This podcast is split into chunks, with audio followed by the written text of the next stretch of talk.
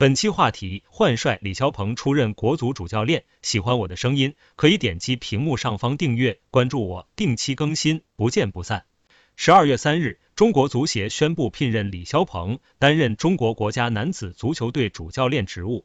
此前，中国足协已经同意李铁辞去中国国家男子足球队主教练职务。二零二零年一月二日，李铁正式出任中国男足主教练。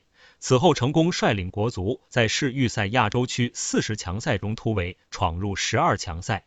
但在今年的世预赛亚洲区十二强赛中，国足前六战只取得一胜二平三负的成绩，积五分，出现希望渺茫。球员时代，李霄鹏效力山东鲁能泰山队，曾助力国足打进二零零二年世界杯正赛。